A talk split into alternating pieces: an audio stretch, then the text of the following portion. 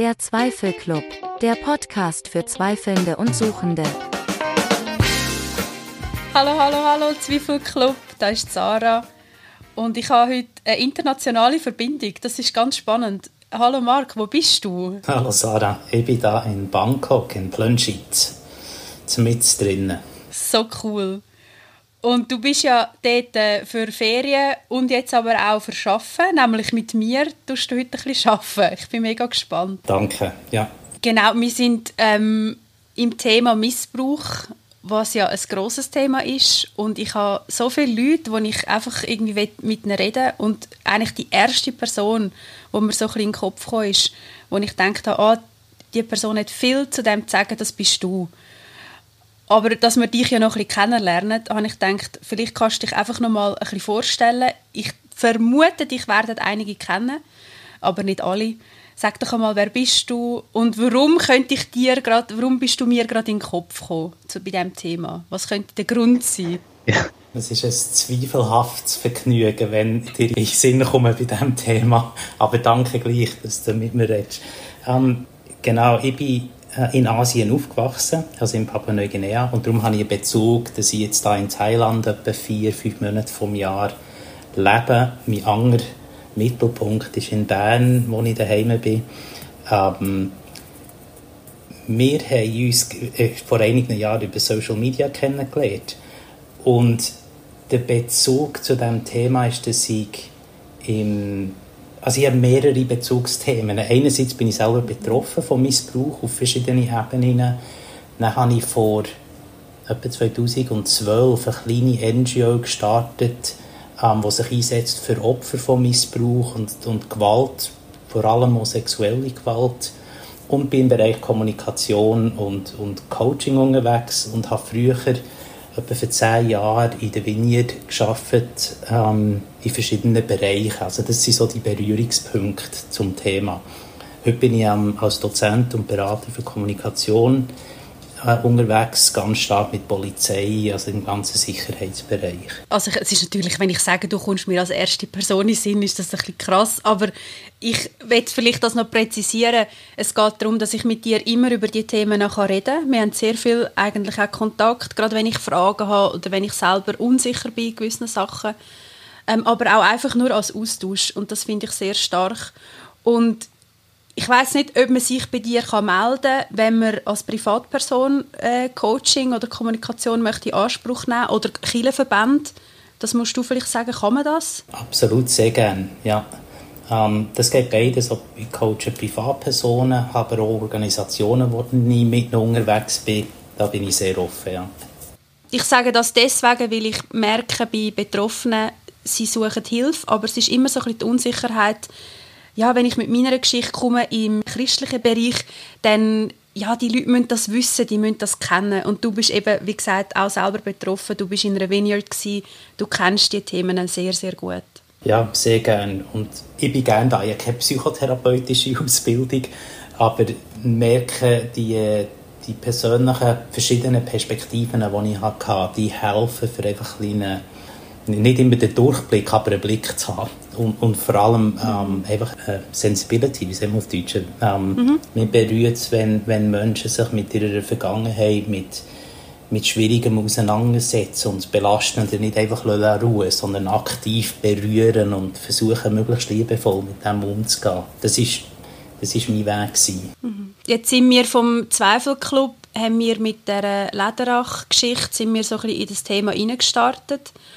Und ich würde sehr gerne mit dir so ein bisschen auf einer professionellen Ebene besprechen. Und gleich finde ich die persönliche Ebene, die hast du jetzt auch angesprochen, die ist wichtig. Beim Lederach-Fall geht es um sexuellen äh, Missbrauch, aber auch um spirituellen und um physischen. Und vielleicht kannst du, du musst nicht ins Detail gehen, aber einfach von dir erzählen, welche Bereiche betreffen dich auch oder warum hat dich der Fall auch berührt? Aus verschiedenen Gründen. Ich, ich habe als ich bei 9 war, musste ich in ein Internat gehen, das von einer Schweizer Mission geführt wurde in Papua-Neuguinea. Und die Heimeltern hatten überhaupt keine pädagogische Aus- oder Weiterbildung gehabt. Die waren völlig überfordert mit den eigenen Kindern, geschweige denn mit 25 von uns. Third Culture Kids im Busch von Papua-Neuguinea, die Deutsch lernen, auf einer kleinen Pseudo-Insel der Schweiz.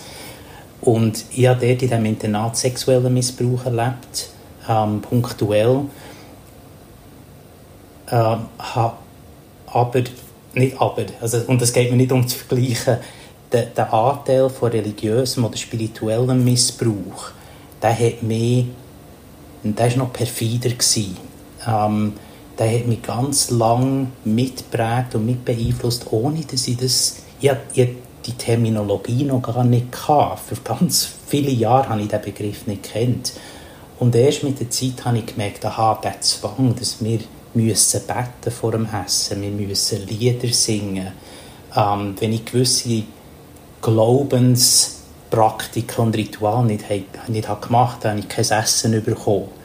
Ähm, heute, wenn ich denke, das ist ja jenseits von schlimm. Und das unfrei, also ich hatte keine Wille, keine Freiheit in der Entscheidung darüber, wie ich Religiosität oder Spiritualität leben das, ist, das habe ich ganz, ganz schlimm gefunden. Und das hat mich begleitet, auch in die Vignette-Zeit hinein, wo ich gemerkt habe, also meine Rolle als Pastor oder als, als Mitleiter, mir ist sehr unwohl geworden, wenn ich eine Antwort geben sollte viel lieber habe ich Fragen gestellt und Menschen begleitet oder, oder herausgefordert im, im Suchen. Ähm, und dann der dritte Bereich war ähm, der Zwang, zum Beispiel auf Chili-Plantagen zu arbeiten, wenn ich selber eine starke Allergie habe, ähm, extreme Schmerzen habe bekommen, körperliche Schläge von Heimeltern, aber auch von, von Mitstudenten. Also es war auf verschiedenen Bereichen. Gewesen. Und darum natürlich die Geschichte, die mich extrem berührt hat mit Lederach. Ja. Hat das bei dir etwas ausgelöst oder irgendwie retraumatisiert, wo du das gelesen hast?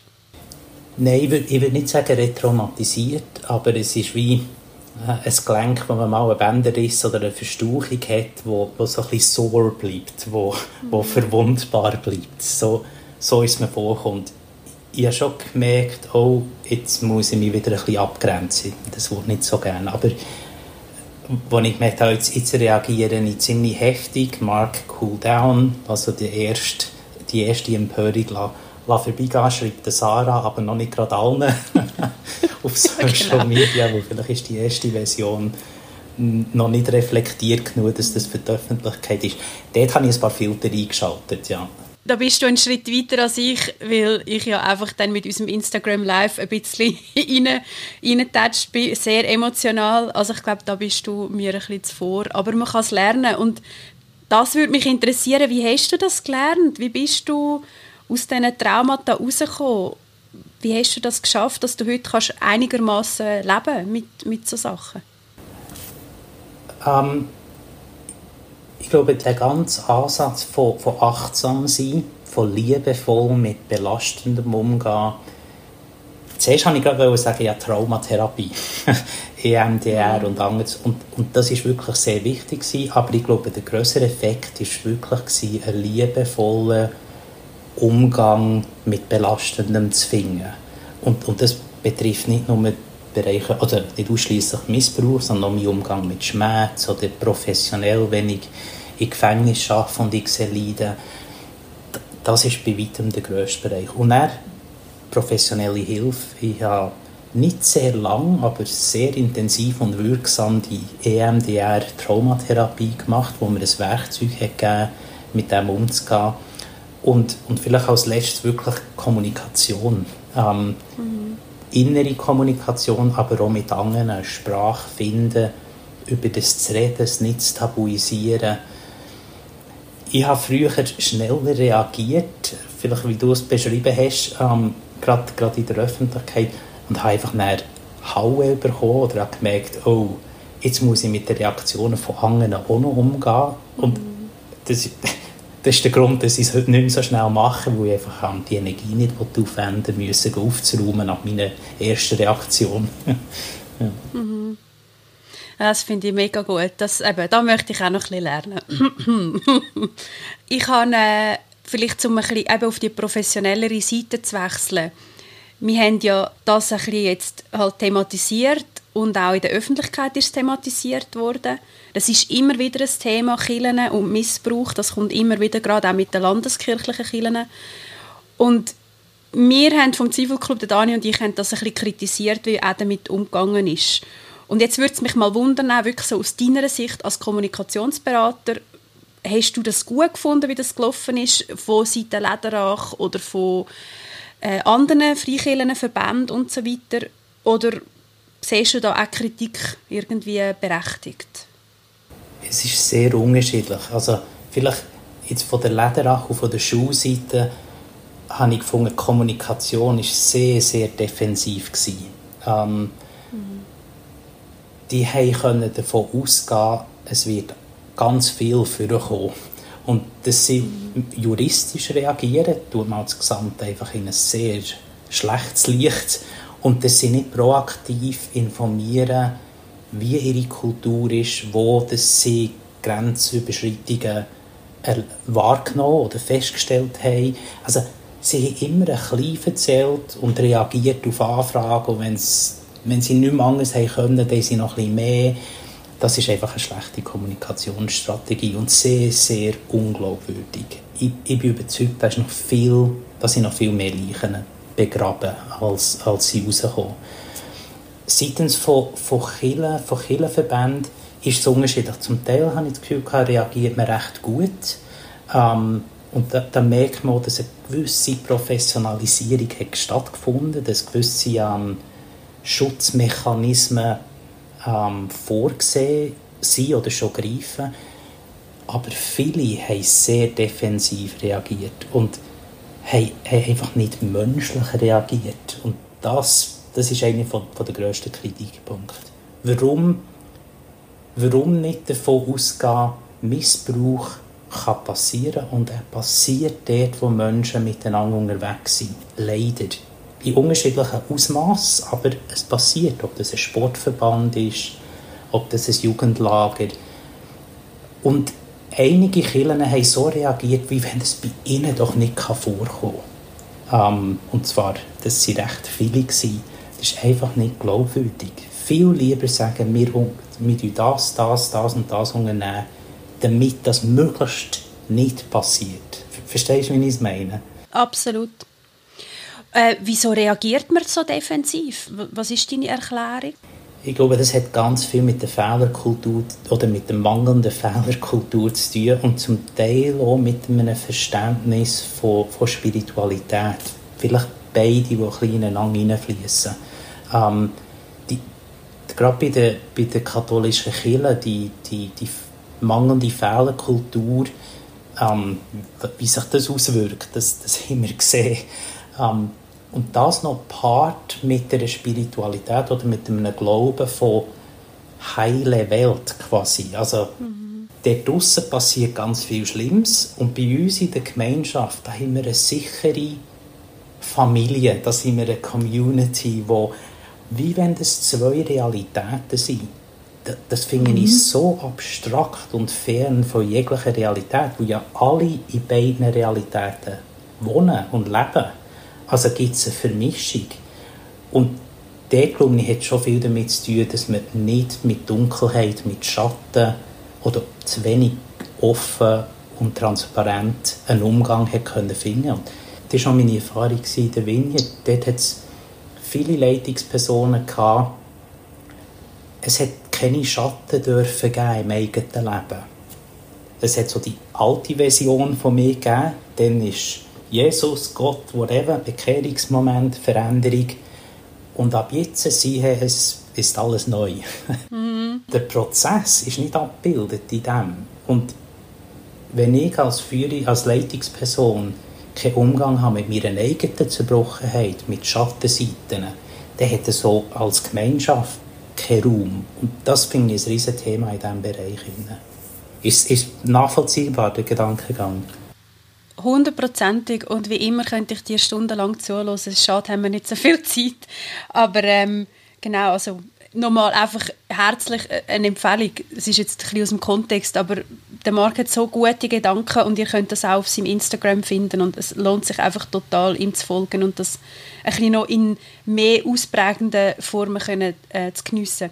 Aber zurück zum Thema. Ähm, du hast jetzt gesagt vorhin, dass es auch Sportvereine betrifft oder äh, halt irgendwelche andere Vereine, Privatpersonen und so weiter. Missbrauch ist nicht etwas, was einfach Kinder betrifft.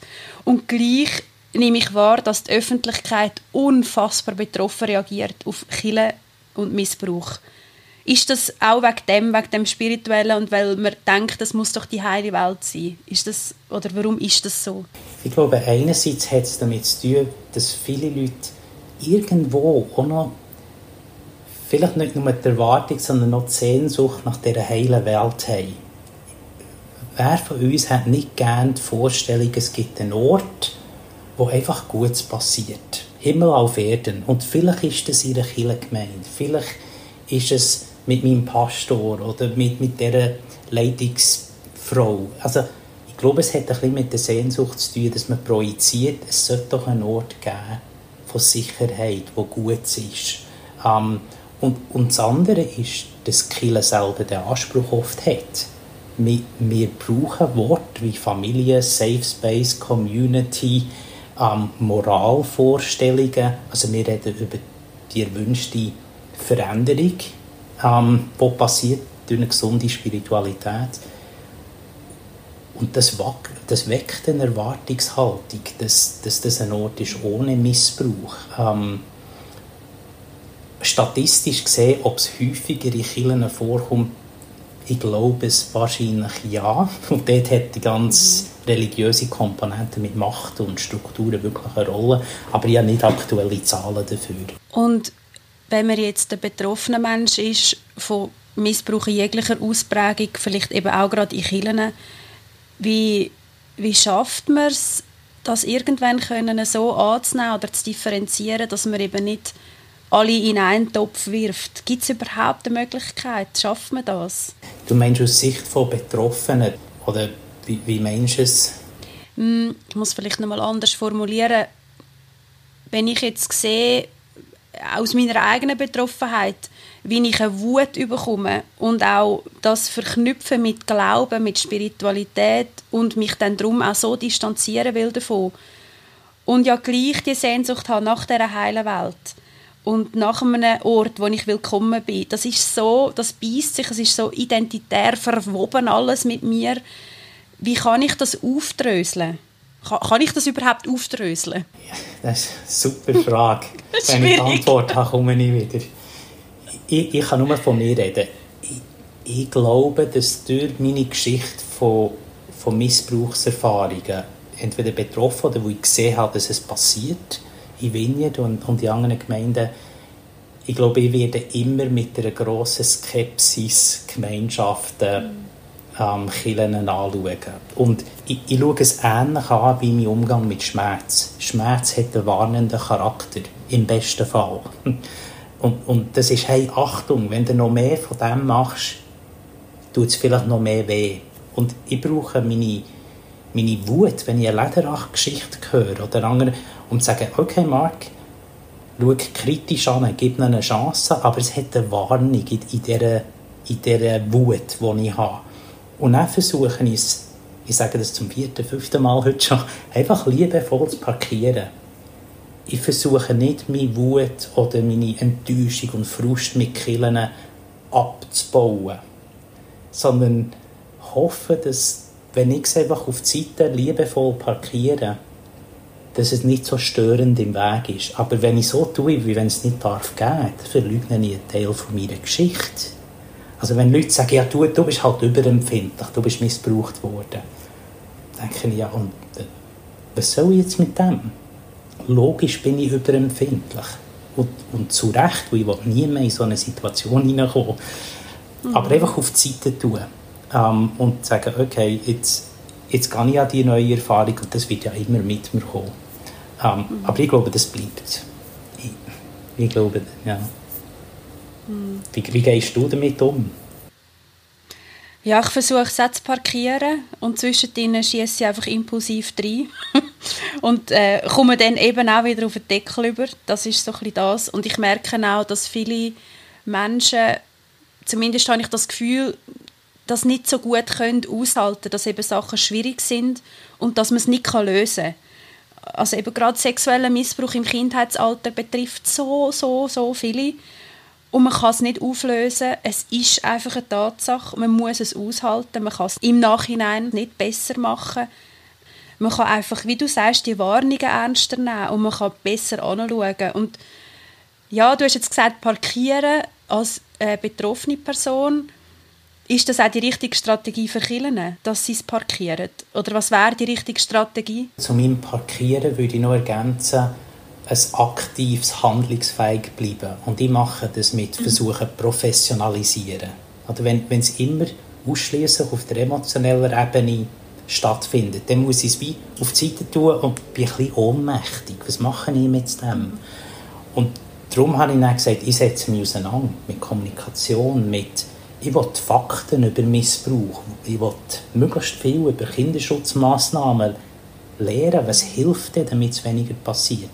Und das finde ich, müssen Kinder noch. Die können nicht warten, bis halt der Fall gemeldet wird. Das, das mhm. lenkt einfach nicht. Das ist, das ist unprofessionell, es ist unchristlich auf allen Ebenen ähm, und hat aus meiner Sicht mit, mit der reifen, mature, mal reifen Spiritualität mhm. gar nichts zu tun. Also, und vielleicht, wenn ich noch darf ergänzen, das hat mich auch berührt, als ich meine Geschichte von Missbrauch mit dieser Kirche aufgearbeitet ich glaube, das war 2017, haben sie endlich reagiert. Und ich habe ein Gespräch bekommen mit Führungspersonen dort.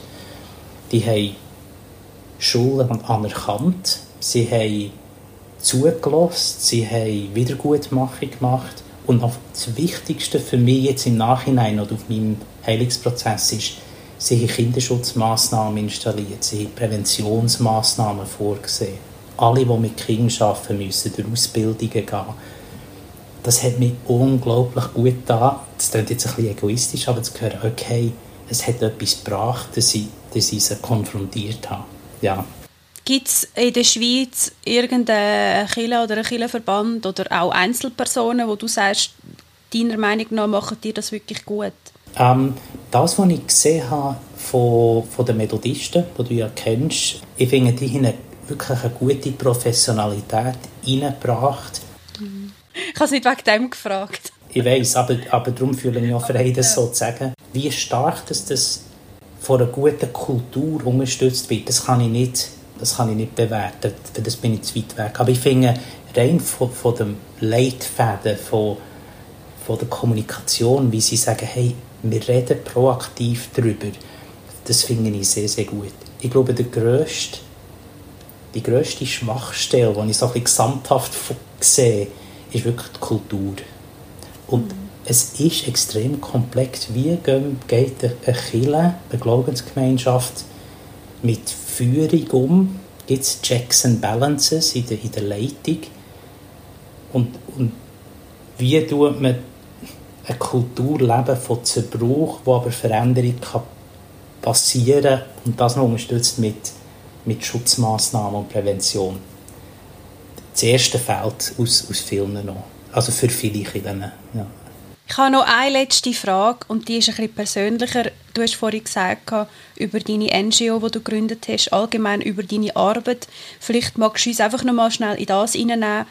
Was beinhaltet das? Vielleicht kannst du es unterteilen, NGO und Kommunikationsarbeit und inwiefern ist das verknüpft eben mit Missbrauchsprävention? Das ist also eine grosse Frage.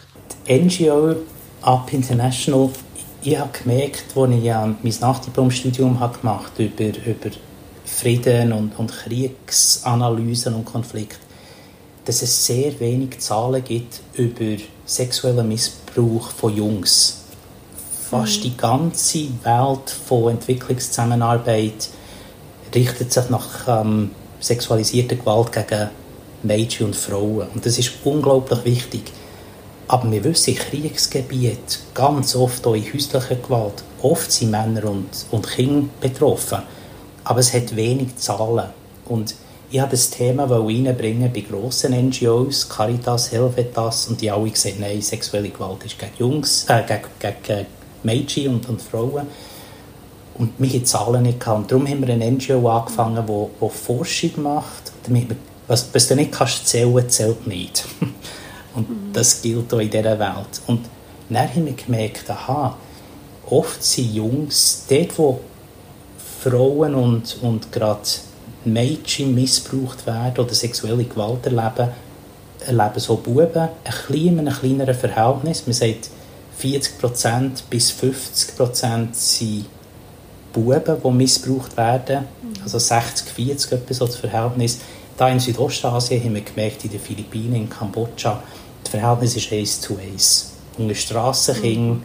es werden gleich viele Jungs missbraucht sexuell wie Modine. Und darum ist unsere Annahme, dass das auch bei, bei Missbrauch in Kirchen ähnlich ist. Und wir versuchen dort Zahlenmaterial und, und gute Ansätze und eine Kultur zu entwickeln. Persönlich, ich bin nicht in die Forschung hinein, ähm, sondern in die Kommunikation. Ich, ich will helfen, dass Teams eine Kultur entwickeln, wo man offen ihre, ihre heilsame Art und Weise, nicht nur zerbruchorientiert, sondern auch heilungsorientiert, mit, mit Stärken, Schwächen, mit diesem Thema umgeht. Und dass man, mhm. Darum habe ich mich auf die Kommunikation und auch auf Coaching eingeladen. Wie gehe ich mit Belastendem um?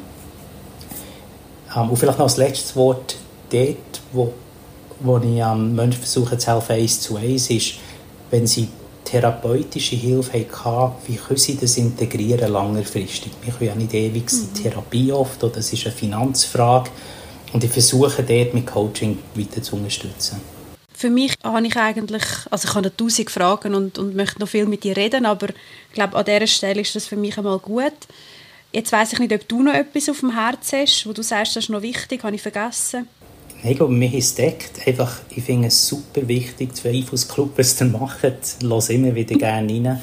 Und auch, dass, dass ihr wirklich direkt und nicht immer so reflektiert bis ausgewogen, weißt du, das Thema. Das heisst nicht, die sind unausgewogen, aber man darf mal einfach ein Thema vornehmen und miteinander diskutieren und es muss nicht immer hoch professionalisiert sein. Das finde ich extrem, extrem gut und wichtig. Also diesen Mix finde ich cool. Unbedingt weitermachen. Danke vielmals. Das ist auch die Rückmeldung, die wir überkommen allgemein äh, gerade auch bei dem Thema von Betroffenen, dass ihnen das gut tut, wenn jemand mal impulsiv und auch wütig ist und die Emotionen zeigt. Absolut, ja. das ist wichtig und schließt die Professionalität ja nicht aus. Das stimmt. Ich habe als letztes noch einen, äh, einen Hinweis auf ein Kinderbuch, das man aber auch als Erwachsene kann lesen von der Agota Lavoyer heißt die. Das ist eine Schweizer Autorin und ich verschenke das allen Kindern in meinem Umfeld und ich glaube aber auch, dass es für Kinder gut ist und für erwachsene Personen. Das ist äh, ein Buch, das heißt «Ist das okay?» und da wird jegliche Form von Missbrauch thematisiert, weil das A und das O im Verhindern von Missbrauch ist ein wachsames Umfeld und das finde ich so, so wichtig. Darum da noch ein Hinweis.